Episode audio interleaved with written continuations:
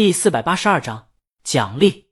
您觉得你的音乐现在和五年前最大的不同在什么地方？主持人坐在鲤鱼对面，看着他。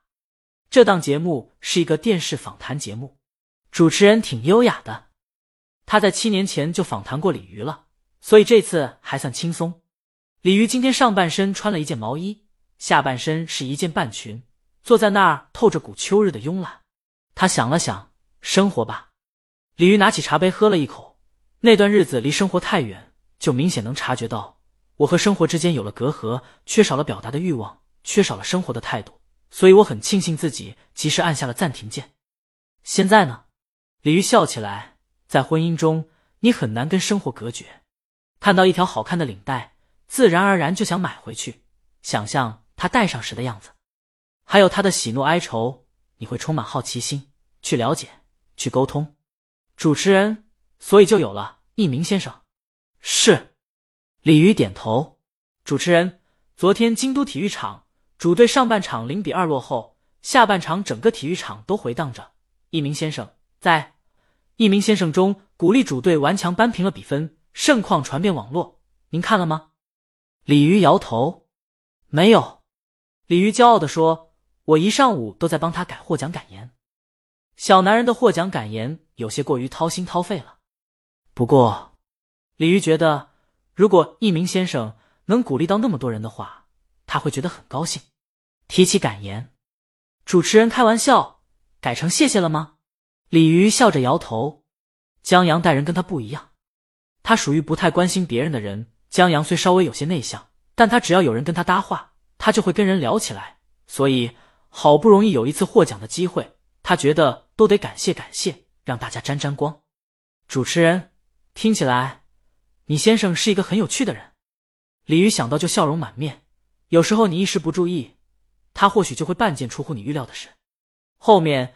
又访谈了几个问题，访谈终于结束了。主持人抱了抱鲤鱼，改天吃饭。他们关系不错，若不然鲤鱼也不会接受采访了。好啊，鲤鱼答应下来。在坐到保姆车上的时候，天都已经黑了。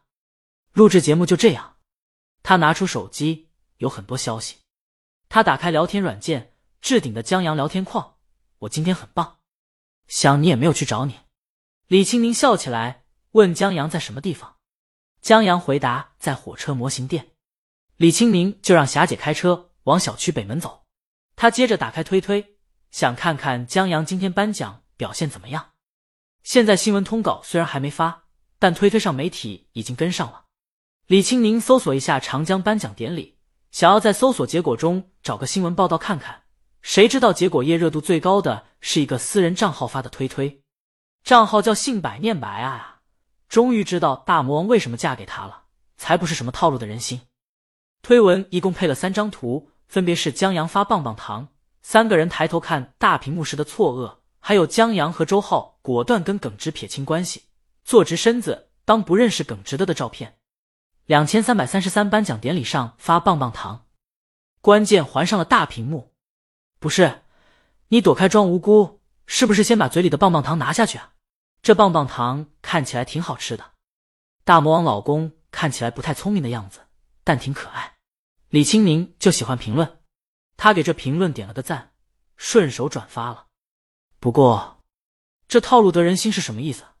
不止李清明不知道，有的粉丝也不知道。江憨憨还能套路谁？我怀疑提他是被套路的。李清明，他继续往下翻，想看看江阳得奖没有。广告行业内的颁奖典礼关注度都不是很高，可能就那三张图片有意思，评价的人不少。下面媒体发的消息，关注者寥寥，但信息挺全，照片拍的都不错。李青宁看到江阳站在台上领奖的图片了，真帅。李青宁靠在椅背上，看着这张照片，怎么看都喜欢。只是不知道为什么，明明是众人目光焦点，却有些落寞。别人看不出来，但李青宁察觉得出。这让李清宁有一种把孩子丢在闹市，然后走散了，留下他站在人群中彷徨无助的心疼。李清宁盯着这张照片看了一会儿，他想，如果他在现场的话，是不是就能听到歌了？李清明放下手机，望着街边景色，轻轻一笑。他让霞姐在碰到便利店的时候停下来。停稳以后，他和小夏去旁边的便利店买了几罐可乐，还同老板娘合了个影，又回到了车上。在车子重新启动以后，小夏心里嘀咕：这江阳今儿是做什么事儿了？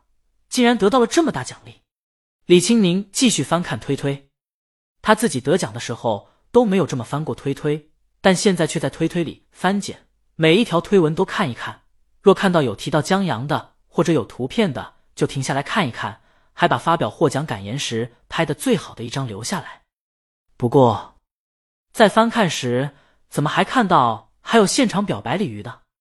李青宁翻找一会儿，终于找到一个参加颁奖典礼的人用手机拍摄的视频，虽然不太清晰，镜头晃动，但他还是听到了江阳感言最后那一句话：“就挺。”李青宁挑了下眉毛，眼窝浅笑。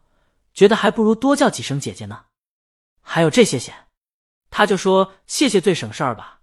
江阳还不听他的，觉得太简单了，打算来一场精彩的颁奖词，到最后还不是学他。这小男人嘴也挺硬，有点想他了。他顺手点了个赞和转发，放下手机。江阳在店里等李清明，他和货车隔着柜台面对面坐着，在商量火车沙盘。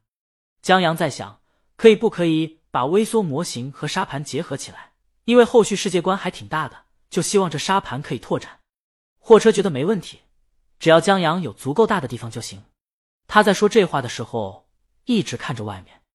江阳奇怪：“你在看什么？”“没，没看什么。”货车收回目光，他觉得江阳想要弄那么大的沙盘，至少得整一个院子。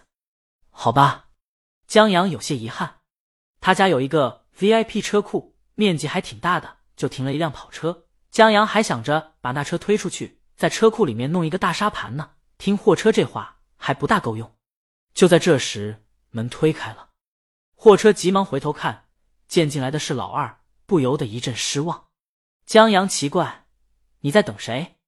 老二抽着烟站在门口，往外面看了看，肯定在等丫丫和她妈妈。老二让货车不用等了，刚才丫丫妈妈就在他身后。这会儿没进来，估计直接回去了。我估计心情不太好。